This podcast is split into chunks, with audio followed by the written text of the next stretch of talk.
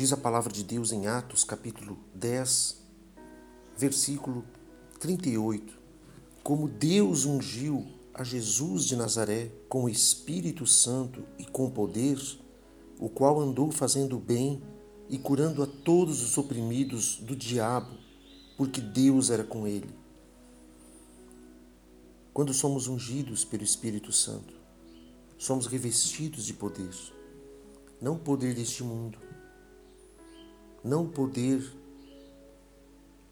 humano, mas o poder que vem do alto, o poder que vem de Deus, que nos dá a possibilidade de, usando o nome do Senhor Jesus, repreender todo o mal, toda enfermidade, toda doença, toda obra maligna. Porque quando estamos cheios do Espírito Santo, Deus é conosco. Deus está do nosso lado. Deus está na nossa frente, está na nossa retaguarda, está nos orientando, está nos dirigindo, está nos dando sabedoria para enfrentar tudo que vier pela frente. Então, da mesma maneira que Deus ungiu a Jesus com o Espírito Santo, da mesma maneira, Ele quer ungir cada um de nós.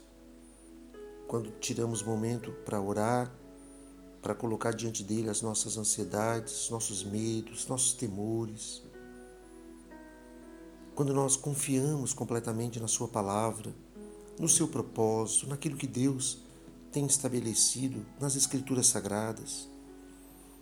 Quando confiamos profundamente na obra de Cristo, nós recebemos paz. E quando nós buscamos a intimidade com Deus, o Espírito Santo nos envolve, nos enche, nos enche de alegria, nos enche de paz, nos, nos enche com o fruto do Espírito, o domínio próprio, a fidelidade, a benignidade, o Senhor preenche as lacunas da nossa alma e nos fortalece, para que sejamos corajosos para pregar a palavra, para proclamar a fé que está em Jesus. Deus abençoe você. Deixe Deus usá-lo para o louvor da sua glória.